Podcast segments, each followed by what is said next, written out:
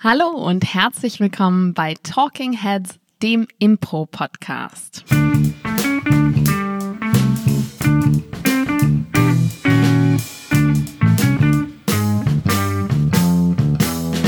An meiner Seite der abendlich bezaubernde Paul Ziemer.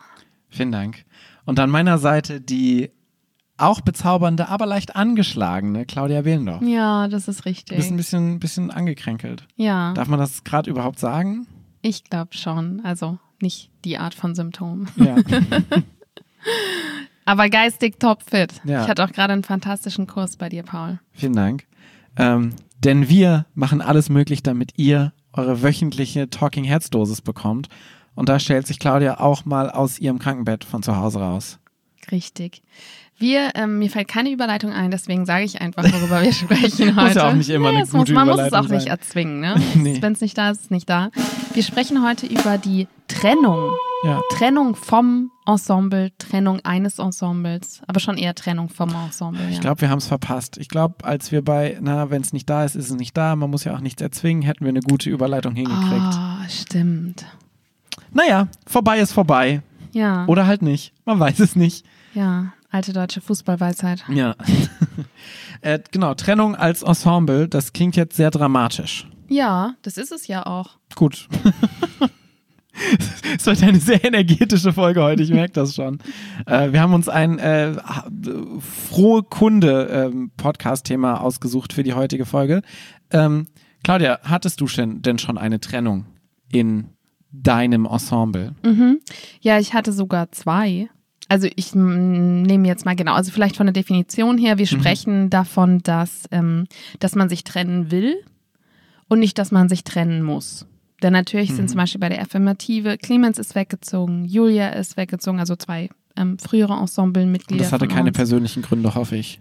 Es hatte weder künstlerische noch persönliche Gründe, glaube ich. Die wären dann schon sehr krass, wenn es sie mehrere hundert Kilometer weit weg verschlägt. Das sind jetzt in Stuttgart und Freiburg. Mhm. Ähm, und das passiert natürlich, das ist einfach Leben. Aber worüber wir heute sprechen, ist ein, ich will nicht mehr so weitermachen, wie es bis jetzt ist. Deswegen gehe ich oder ich will, dass ihr geht. Das sind ja so die zwei Optionen. Also wir haben ein Breakup im Ensemble. Ja. Und das hatte ich ähm, zweimal. Es gab einmal ein, ähm, ein bisschen ein Beben bei der Affirmative oder damals noch Schlaraffen, da war ich dabei. Und dann bin ich auch aus meinem, ähm, meinem Hobby-Ensemble, den Schwarzen Oliven, äh, bin ich auch rausgegangen. Und du? Ähm, ich hatte es, hm, ja, ist schwierig. Ich würde auch sagen zweimal. Einmal war ich auch bei diesem Beben, bei dem sagenumwobenen Affirmative bebend. Und dann gab es mehr oder weniger so etwas Ähnliches wie eine Trennung bei mir in Kopenhagen. Ähm, das hat sich dann auch noch fortgezogen, nachdem ich dann weg war. Was bei mir Du aber bist auch dann einfach ganz weggegangen aus dem Land. genau, ich bin einfach komplett aus dem Land ausge ausgewandert. genau. Ähm, aber das war bei mir auch nicht der zu, also ich war nicht die trennende Person in dem Moment, wo ich weggezogen bin, aber es hat dann auch weiterreichende Gründe gehabt. Mhm. Mhm. Ich glaube, das muss man auch mal sagen, dass ähm, natürlich, wenn man nicht sich trennen will und so wegzieht aus Gründen, die so nicht künstlerisch oder menschlich sind, kann es trotzdem eine Trennung des Ensembles nach sich ziehen. Das stimmt. Weil ja immer, wenn etwas sich verändert, gerät das ganze sorgfältig ausbalancierte System ins Wanken und alle müssen sich neu sortieren und das kann entweder gut funktionieren oder dazu führen, dass man merkt, oh, es funktioniert nicht mehr. Ja, genau. So, eine Impro, so ein Impro-Ensemble ist ja auch ein total feingliedriges, diffiziles Wesen, Ja. was einfach durch super viel Veränderung in Wallung geraten kann. Ja. Das merken wir gerade in Mainz tatsächlich total viel, weil super viele Ensembles gerade ähm, sich trennen oder sich schon getrennt haben in dem letzten Jahr, die es so früher gab oder die jetzt gerade einfach nicht mehr so aktiv da sind und es nach außen hin nach so einer Trennung wirkt letztendlich. Und ich von den ein oder anderen Leuten auch gehört habe, die in Ensembles gespielt haben, dass jetzt aus gewissen Gründen nicht mehr in dem Ensemble spielen. Ja, total. Also zum Beispiel TLS in Frankfurt hat sich ja Genau. aufgelöst. Bei der Springmaus sind ja richtig viele Leute gegangen. Genau, Und jetzt auch gerade kürzlich. Leute. Genau. Ähm, ja, Springmaus, Skriptlos, glücklich. Beides die führenden Impro-Ensembles in Deutschland. das habe ich ja nicht Ich gesagt. habe jetzt schon so an die Großen gedacht, aber Okay. ja, Auch Mainzer Ensembles in Mainzer, ähm, die Mainzer Impro-Landschaft hat sich sehr ausgedünnt. Aber auch ähm, bei Fastfood sind ja zum Beispiel auch Leute weggegangen. Bei Drama Light sind ähm, Leute weggegangen. Oft tatsächlich auch die Jüngeren. Bei Für Garderobe keine Haftung haben sich Leute getrennt vom Ensemble. Thorsten ist von der steifen Brise. Thorsten Voller ist von der steifen Brise weg. Jetzt Also- packen wir hier alles aus im Podcast. Ne? Ja. Ich weiß gar nicht, wie viel davon offiziell ist und wie viel davon so unter verschlossener Hand passiert. Ich glaube schon, die Sachen, die ich jetzt gesagt habe, die sind schon. Oh, wenn ihr wüsstet, was wir wüssten, wer sich alles gerade noch trennt, ne? Claudia Behlendorf von der Affirmative. Nein. nee, ich glaube, das sind jetzt schon so Sachen, die, ähm, die sind schon okay. Ja. Aber es passiert, äh, gefühlt ist es gerade wirklich ähm, extrem. Vielleicht äh, nehme ich das gerade selektiv so wahr, aber ich habe das Gefühl, dass ganz, ganz viel in Bewegung ist und äh, sich neu sortiert in der Impro-Landschaft. Das habe ich auch das Gefühl tatsächlich, ja. Ähm, weiß ich aber auch nicht genau, woran das liegt, warum An das jetzt Corona so eine Phase vielleicht? ist. Vielleicht Dass tatsächlich. die Leute Zeit hatten, in sich zu gehen, nachzudenken, worauf sie wirklich Lust haben, Ja. was nicht passt. Aber soll ja auch nicht so der, das Thema dieser Folge sein, was ist los mit Deutschlands Impro-Szene, ähm, sondern um äh, Trennung und wie man damit umgeht, letztendlich. Ähm, viele der Ensembles, die du ja genannt hast, existieren ja tatsächlich noch. Ne? Also Fast Food existiert noch, die Springmaus existiert noch, für Garderobe keine Haftung existiert noch. Ähm, TLS t äh, existiert nicht mehr in dieser Form. Ähm, das heißt, wir haben ja offensichtlich schon mal zwei verschiedene Endpunkte, sag ich mal, von so einer Trennung. Ja. Option 1, das Ensemble existiert weiter. Option 2 ist, das ganze Ensemble existiert nicht mehr. Ja. Dafür, dass das ganze Ensemble wirklich aufhört, so wie bei Kurz vorm Chaos zum Beispiel auch zu existieren, brauchst natürlich entweder, dass die ganze Gruppe besch geschlossen beschließt, es geht nicht mehr weiter, oder dass du eine hierarchische ähm, Struktur hast und die Person, die oben steht in der Hierarchie, sagt, ähm, ich gehe und ihr dürft auch nicht mehr weitermachen. Wie war das denn bei den schwarzen Oliven? Weil die schwarzen Oliven gibt es ja gerade auch nicht mehr wirklich. Und da habt ihr euch ja getrennt, beziehungsweise du bist ja auch gegangen. Jetzt pack mal aus dem Nähkästchen. Aus.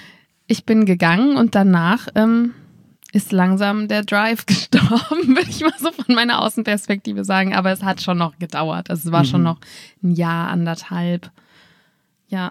Und ich glaube schon, es liegt jetzt nicht daran, dass ich so toll bin, aber ich habe schon viel investiert. Und in dem Moment, wo ich weg war, wurde diese Lücke, glaube ich, nicht so gefüllt von den Leuten. Also die hatten nicht so viel Lust, auch so viel zu investieren. Und wenn dann so ein Motor wegfällt, dann kann es sein, dass das Ensemble ins Wanken gerät. Aber lass uns doch mal darüber sprechen, was sind die Gründe dafür, dass jemand sagt, ich möchte in dieser Form nicht mehr weiterspielen. Ja, ich finde, du hast einen Grund, den ich in letzter Zeit mit am häufigsten gehört habe, gerade angesprochen. Von uns? Ähm, nee, nicht von uns, sondern auch von anderen Ensembles, aber auch von uns, damals beim äh, sogenannten affirmative Slash Schlaraffenbeben. Das ist ein Ähm, Fachbegriff ja. jetzt. Ähm, ich glaube, ein häufiger Streitpunkt ist eben dieser Motor, dieser Drive, den du gerade angesprochen Ja. hast. Dass es immer eine Person oder zwei Personen gibt oder eine Minderheit an Personen, die das Gefühl haben, wir machen die ganze Arbeit und der Rest schwimmt so mit im Fahrwasser. Ähm, und ich glaube, das ist tatsächlich bei super vielen semi-professionellen und Amateur-Impro-Ensembles eigentlich mit der Hauptgrund für eine Trennung. Dass eine Person sagt, so Leute, ich reiß mir hier den Arsch auf, ich habe keinen Bock mehr, dass ich die einzelne Person bin, die sich den Arsch aufreißt und ihr alle nehmt das einfach so als gegeben hin, macht nichts dafür, dass wir alle eine gute Zeit haben und ich arbeite so für eure gute Zeit. Ja, ich habe das Gefühl, dass du da schon sehr die Perspektive dieser Person eingenommen hast, was bestimmt kein Zufall ist, weil du natürlich eine dieser Personen bist, die halt viel arbeiten dafür, dass der Erfolg auch kommt. Ich glaube, dass die Kehrseite ähm, der Medaille häufig ist, dass die Leute sagen, ich brauche das gar nicht so groß. Ich will gar nicht so viel. Also mir reicht das, wenn wir in diesem Café auftreten und wenn es halt nicht ganz voll ist, ist es auch nicht ganz voll, weil ich habe auch noch einen Job und ich habe vielleicht auch noch Kinder und ich muss nicht an meinem Feierabend irgendwo stehen und Flyer verteilen. Und wenn bestimmte Sachen nicht passieren, dann passieren sie halt nicht und wisst ihr was, ist nicht so schlimm, weil es ist mein Hobby. Und was ich nicht will in meinem Hobby ist Stress. Aber du, liebe Motorperson, du verbreitest Stress und Druck und Anforderungen und das habe ich in meinem Leben schon genug und dafür mache ich ganz bestimmt nicht Impro-Theater. Ja, das stimmt. Ich glaube, das gibt, da gibt es verschiedene graduelle Abstufungen da drin. Also ich glaube total, das, was du meinst, ist ja letztendlich eine Perspektive oder ein Ziel, was einfach in unterschiedliche Richtungen geht. Ähm, ich glaube aber trotzdem, dass es auch im ganz runtergespeckten Fall ist, wo alle sagen so, ey, das ist unser Hobby, wir wollen aber auftreten. Mhm. Ähm, und dann eine Person sagt so, ja, ich, wir müssen ja schon mit der Location quatschen, wir müssen ähm, gucken, dass wir einen Musiker da haben, dass wir gucken und organisieren, wer spielt, was wir spielen und so. Selbst im kleinen Rahmen brauchst du ja einen Motor. Und ich glaube, selbst da gibt es Leute, die sagen, nee, das ist mir zu viel Arbeit, ich nehme das an, was du hast. Ich will super gerne spielen und ich habe das Ziel, auf der Bühne zu spielen, aber ich nehme nicht die Arbeit im Kauf, die ich dafür habe, weil ich sehe ja, dass die andere Person das hat und macht. Ähm, dementsprechend Du meinst, ich, man will trotzdem, man will die Früchte ernten, aber Genau. nicht die Arbeit reinstecken. Genau. Mhm. Ich glaube, das gibt es genauso wie das, was du gerade beschrieben hast, dass es einfach unterschiedliche Ziele sind. Ja, ich habe das Gefühl, dass im Kern wirklich fast immer eine unterschiedliche Zielsetzung steckt. Weil, dass man das dann gut findet, wenn es so ist, das ist natürlich klar. Also wer spielt nicht gern ausverkaufte Shows in einer coolen Location? Also ich glaube, da werden auch Leute, die sagen, es ist nur mein Hobby, nicht sagen, nee, danke. Ich nehme jetzt lieber hier das Straßentheater im, im Gully. Das ist auch okay. Kenne ich, glaube ich, nur eine Person so im näheren Umfeld. Das war so Sophie bei uns, die so gesagt hat, so, ach, ich muss nicht spielen, ich bin einfach nur gern dabei. ja, das stimmt. Das gibt es, glaube ich, sogar auch hä- häufiger mal. Aber, ne, also, dass man das dann gut heißt, wenn es da ist, heißt nicht unbedingt, dass es dein Ziel ist. Und ich glaube wirklich, im Kern ist der Grundkonflikt, also es gibt zwei verschiedene nach meiner Auffassung. Der eine ist wirklich, der Grundkonflikt ist, wie viel willst du erreichen mit deinem Ensemble? Was willst du? Und da gibt es die ambitionierte Fraktion. Und entsprechend ist die halt auch bereit, das zu priorisieren und Arbeit reinzustecken. Und dann gibt es die Fraktion, die halt einfach nicht so viel will. Und aus dieser unterschiedlichen Zielsetzung entwickeln sich dann unterschiedliche Motivationen, sich anzustrengen, zu arbeiten. Und das führt dann eben zu Frust.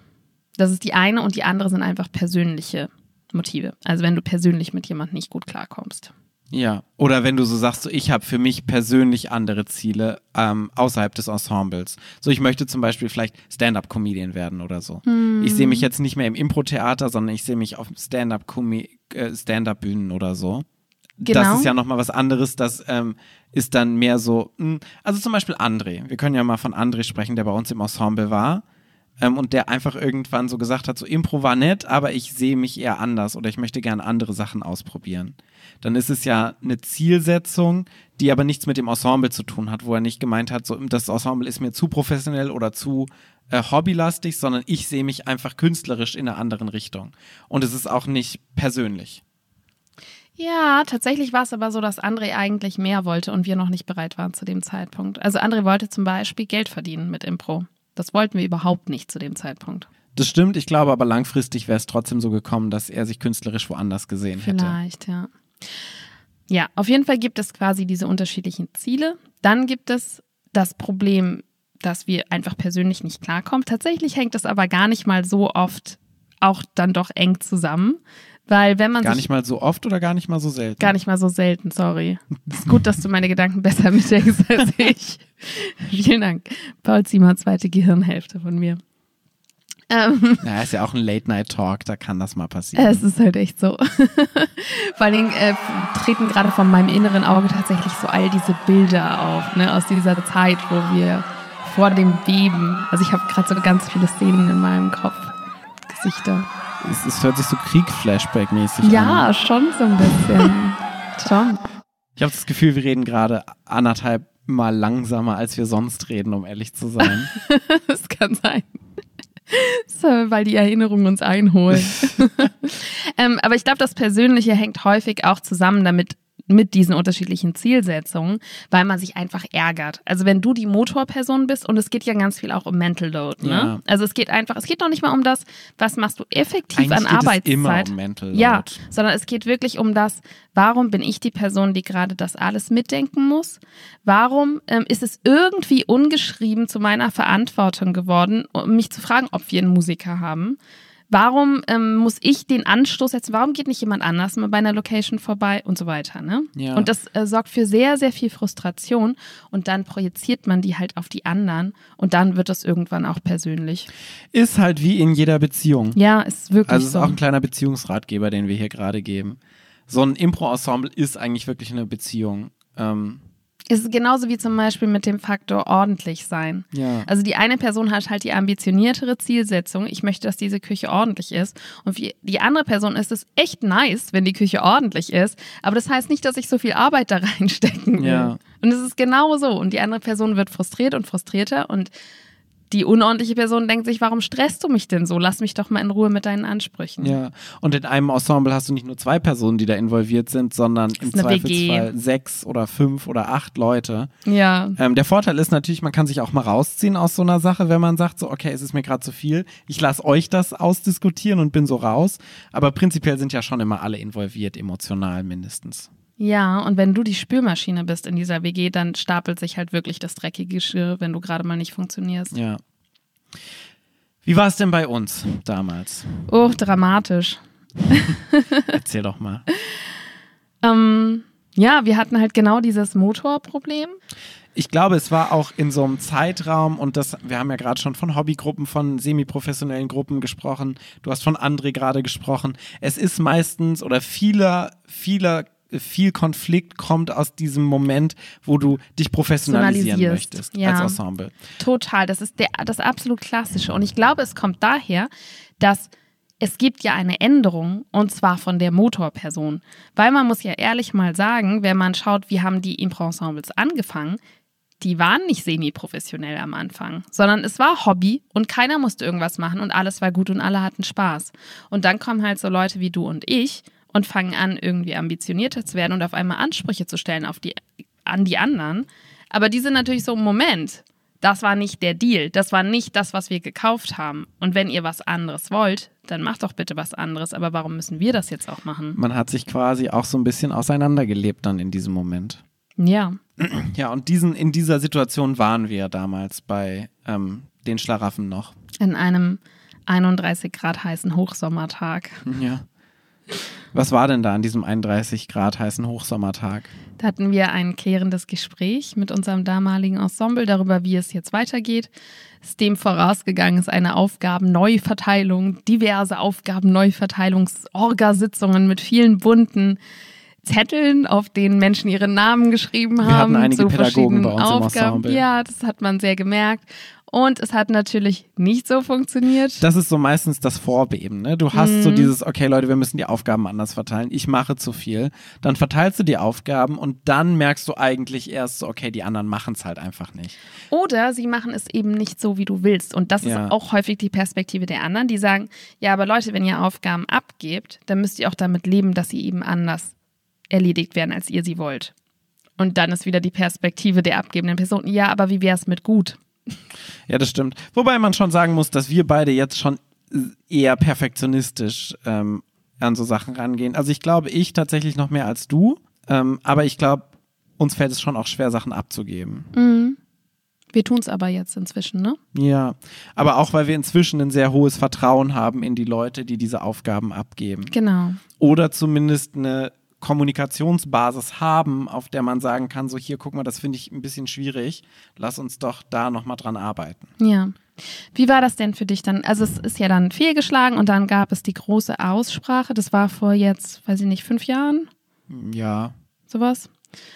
Ähm, dann saßen wir alle zusammen in einem total ähm, überhitzten Uniraum. ja wir Das haben halt Ganze ging elf Stunden wir haben wirklich den ganzen Tag geredet. und wir hatten kein Essen. Es war an einem Sonntag in der Uni. Wir dachten irgendwie, die Mensa hätte offen. Hatte sie nicht. Es gab so ein trockenes Päckchen mit Butterkeksen. Ja, wir haben aber auch nicht gedacht, dass es so lange dauert, um ehrlich zu sein. Also die anderen Nee. nicht. Du hast gedacht, dass es so lange dauern wird. Nee. Nein, nein, nein, nein. Ich habe auch nicht gedacht, dass es. Ich wollte auch nicht, dass es so lange dauert. Aber es war dann so. Und die Stimmung wurde auch wirklich immer angespannter, weil wir auch alle wahnsinnig Hunger hatten. Es ist auch völlig fatal, sowas zu machen, ohne dass man genug zu essen hat. Ja. Ja, Ich- wie ging es dir so, wenn du jetzt daran zurückdenkst? Ich muss sagen, ich kann mich gar nicht so wirklich an diesen Tag erinnern. Ich habe immer nur das Gefühl, dass Vielleicht bin ich auch nicht so der Fan von so klärenden Pädagogikgesprächen. Weil ich habe das Gefühl, in so diesen Gesprächen ist es eher so, dass nochmal alles auf den Tisch kommt mhm. und dann ohnehin der große Knall kommt dadurch. Weil für mich sind die immer so ein bisschen realitätsentfernt, so Gespräche. Weil du sprichst so über dieses Ja, man könnte und das wäre doch schön und das wäre doch schön und das wäre doch schön. Ähm, wir haben dann ja in diesem Gespräch, ich glaube, es ging sogar noch einen zweiten Tag, effektiv eine Entscheidung getroffen, wo wir sagen so, okay, es geht nicht. Entweder ich verlasse das Ensemble oder es verändert sich grundlegend was. Das war ja, ja so der, der Endpunkt, den wir hatten. Ähm, das war meine Perspektive und es war auch deine Perspektive, richtig? So dieses entweder ich verlasse das Ensemble oder es verändert sich grundlegend was. Ja, das war so zuerst unsere Perspektive und das ist auch rückblickend, würde ich sagen, die faire Perspektive. Das war die Haltung, die wir hätten haben sollen. Ganz so war es aber nicht. Das stimmt. Denn wir waren dann draußen ähm, und haben irgendwie, ich weiß nicht, was zu trinken geholt oder so.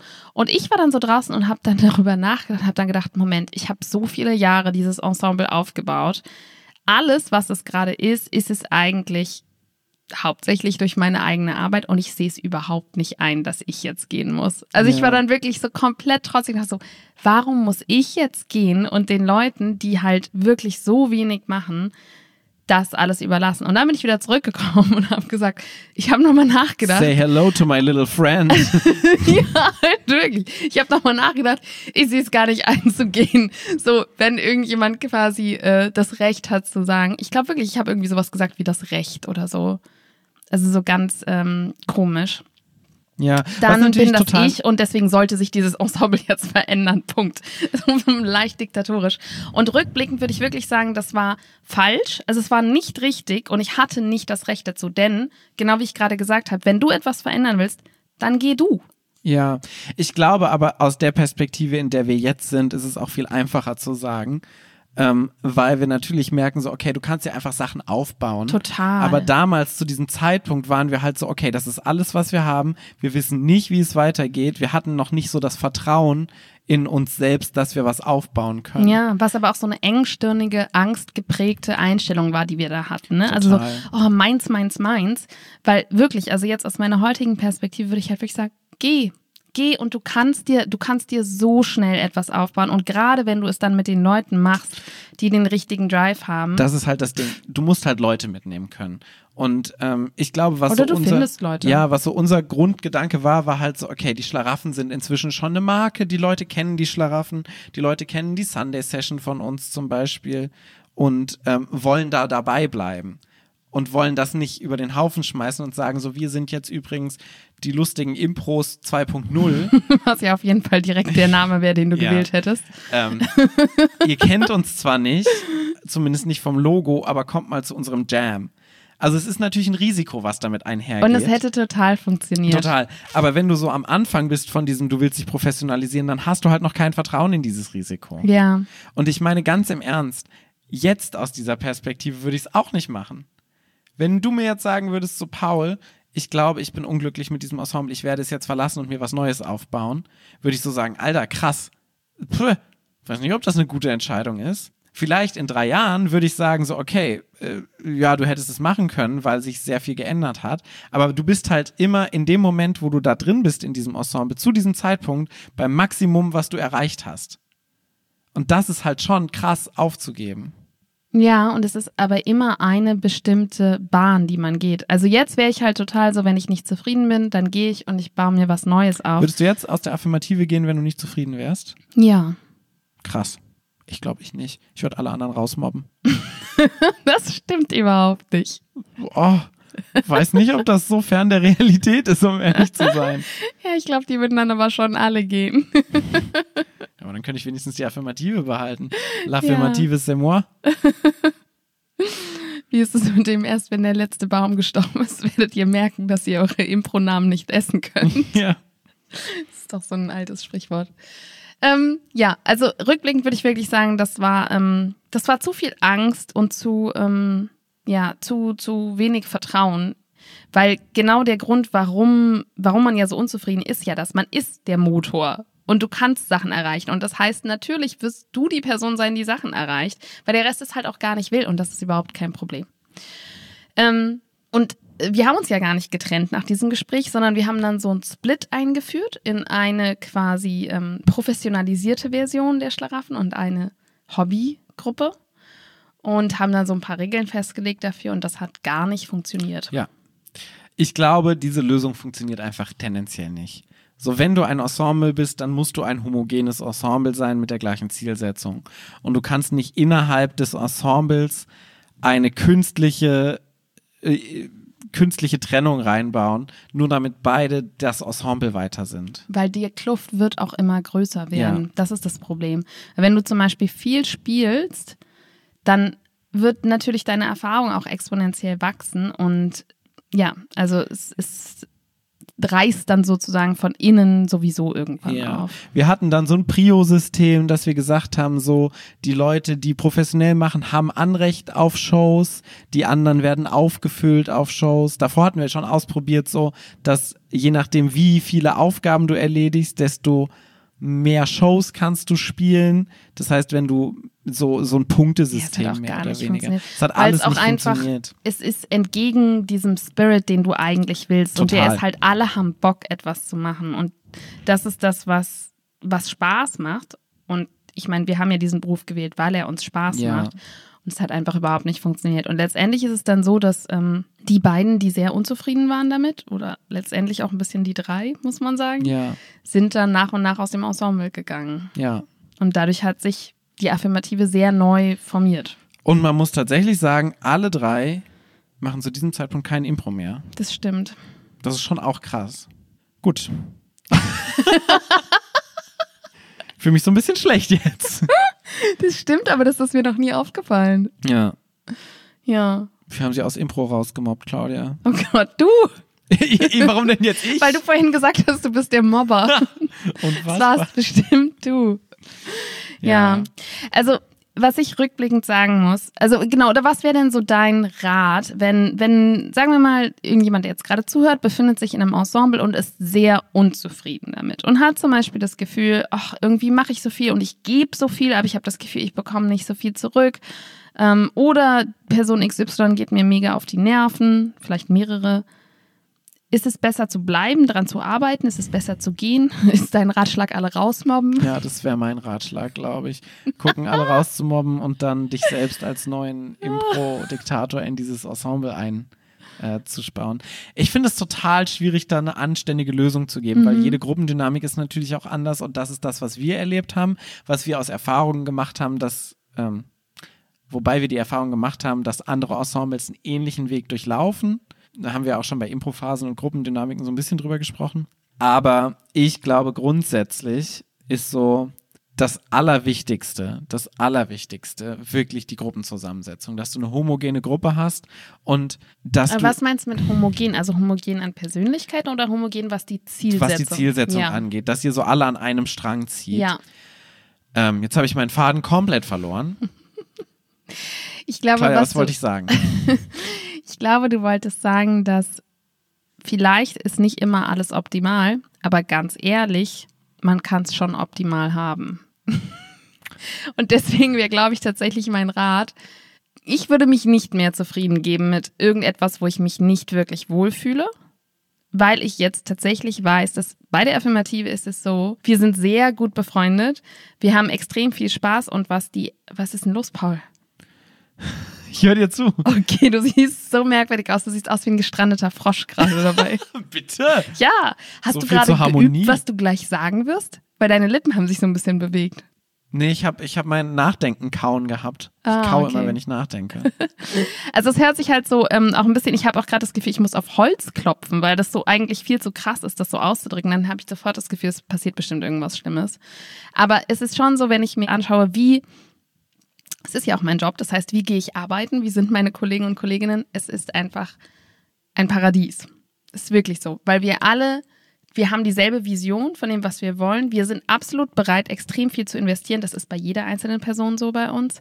Und ich habe nicht das Gefühl, dass, ähm, dass ich gebe und nichts zurückkommt. Weißt du? Ich glaube aber, dass es auch innerhalb von nicht so ganz Idealzuständen trotzdem Spaß machen kann und funktionieren kann. Ja, aber wenn das krass ist, was dich stört. Also wenn du zur Probe gehst und du hast eigentlich keinen Bock. Total. Wenn du eine Show spielst und du ärgerst dich. Und das kommt regelmäßig vor. Also es ist natürlich immer, dass man das mal hat, ne? Natürlich. Aber wenn es regelmäßig vorkommt, würde ich wirklich rückblickend sagen, geh. Oder Folge Paul Ziemer, mob sie raus. Ja, ich meine, das ist ja schon ein Problem. Sagen wir mal, du hast so vier Leute, mit denen du echt gut klarkommst in diesem Ensemble und das sind so deine Best Friends und dann hast du eine Person, mit der du nicht klarkommst. Wenn die Person einen relevanten Anteil hat, wenn der Anteil so groß ist, dass es für dich deine Erfahrung kaputt macht, dann geh. Die anderen werden kommen. Wenn du was machst und es funktioniert, dann werden die anderen kommen. Das glaube ich wirklich. Und halt diese Angst und diese Ängste und dieses nicht loslassen können, ist einfach nicht fruchtbar. Also würde ich wirklich zurückblickend sagen, würde ich sagen, Claudia, entspann dich. Und so mach doch einfach das, was dir Spaß macht, dann funktioniert das schon. Und kümmere dich halt einfach auch nicht so viel um das, was mit den anderen ist. So, solange du dich darauf konzentrierst, was du machst, passt das. Glaubst du, es hängt auch mit dem hierarchischen Stand von dir zusammen im Ensemble? Das ist ja gar nicht unbedingt so, aber das ist auch nochmal eine andere Folge. ich Okay, bin auch hierarchischer. einfach mal meine Frage einfach auf eine nächste Folge abgewebbelt. Das, das ist richtig. ich finde auch das Wort hierarchischer Stadt, was ist das eigentlich? Sind Sie von Adel? Ja. Hat das was damit zu tun, wie wohl Sie sich fühlen? Ja. Wenn du Reichen zu Sie viel mir über mich lustig Tee. machst, dann mobbe ich dich raus aus dem Ensemble. Ich habe schon so ein bisschen Angst bekommen jetzt. Ich möchte dich mal mobben sehen. Du kannst gar nicht mobben. Doch, Nein, das stimmt einfach nicht. jetzt Du, sprich doch nicht so doof ins Mikro. das war ein schwacher Versuch. Paul, ich bin froh, dass wir uns noch nicht getrennt haben, dass äh, wir alle hier noch zusammen sind bei der Affirmative, dass du mich nicht rausgemobbt hast. Aber was war denn dein Impro-Moment der Woche? Der Impro-Moment der Woche. Oh Gott, ich habe mich überhaupt nicht vorbereitet. Was war denn mein Impro-Moment der Woche? Wir haben eine? Antirassismus-Show gespielt. Nicht Ja. eine Rassismus-Show, sondern eine Antirassismus-Show. Das stimmt.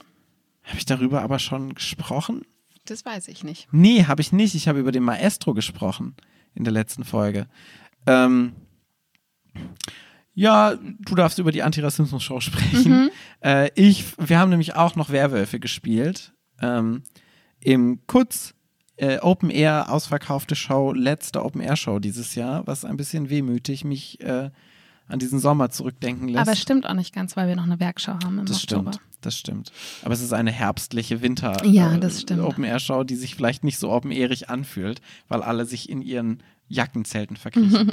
ähm, und ich habe überlebt und war am Ende das Happy End, glückliche ähm, Couple und das war sehr schön. Und ich fand die Show tatsächlich sehr lustig. Ich hatte sehr viel Spaß beim Zuschauen von den Szenen und beim Spielen der Szenen.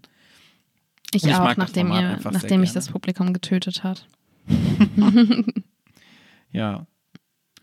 Genau, das war so mein Highlight. Ich halte es kurz. Ist ja auch schon spät. Was war denn dein Highlight der Woche? Also ich, ich dein Impro-Moment der Woche, so nennen wir das ja. ist schon spät, ne? Ja. Ähm, ich glaube, äh, ich kann genau dasselbe sagen. Ich hatte eine Open-Air-Show, es war schön, ich habe überlebt. Es war die Antirassismus-Show. Ich hatte sehr, sehr große Angst vor dieser Show. Ähm, ganz viele Fallen und Show. Fettnäpfchen. Genau, wir haben für die Stadt Mainz ähm, für die interkulturelle Woche gespielt. Das Thema war gemeinsam gegen Rassismus, ein kleiner Wortwitz mit Mainz drin. Mega gut. Und ähm, wir haben uns mit Vorurteilen und Alltagsrassismus beschäftigt in der Show, was natürlich schon mal schwierig ist, weil wir doch recht weiß sind. Wir haben uns ein bisschen Verstärkung geholt, aber so, also keiner von uns ist schwarz. Wir sind überhaupt nicht wirklich divers in der Hinsicht. Nee. Und ähm, insofern war das auf jeden Fall ein, ähm, ein Bergaufkampf schon mal. Und ich finde, wir haben, wir haben das ziemlich elegant gemacht, muss ich uns mal loben. Also wir haben ähm, es geschafft, uns wirklich auf dieses Weißsein zu konzentrieren, also die Realität, die wir auch kennen und uns über uns selbst lustig zu machen. Also unsere wirklich tief verankerten rassistischen Vorstellungen. Natürlich sind wir auch rassistisch, einfach weil wir so sozialisiert sind. Und ähm, ich glaube, dass wir das ziemlich gut subtil geschafft haben. Es war auch halb improvisiert. Also wir haben vorher schon ziemlich viel über Prämissen gesprochen.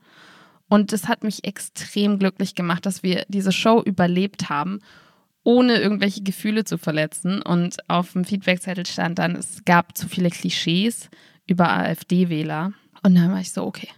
Wenn das, wenn das Das das, schlimmste ich. Klischee ist, was wir, und es stimmt auf jeden Fall, aber wenn das, damit kann ich leben, ja.